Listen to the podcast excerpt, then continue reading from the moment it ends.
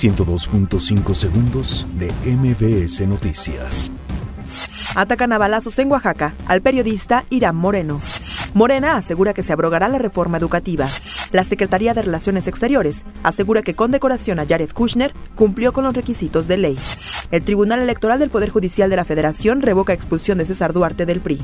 Claudia Sheinbaum pide a desarrolladores inmobiliarios trabajar con respeto a la ley. Escaleras eléctricas en la línea 7 del metro reanudarán operaciones este viernes.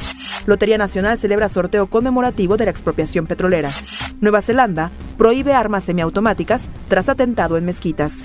Jesús Tecatito Corona se somete a rehabilitación por lesión en el tobillo. 102.5 segundos de MBS Noticias.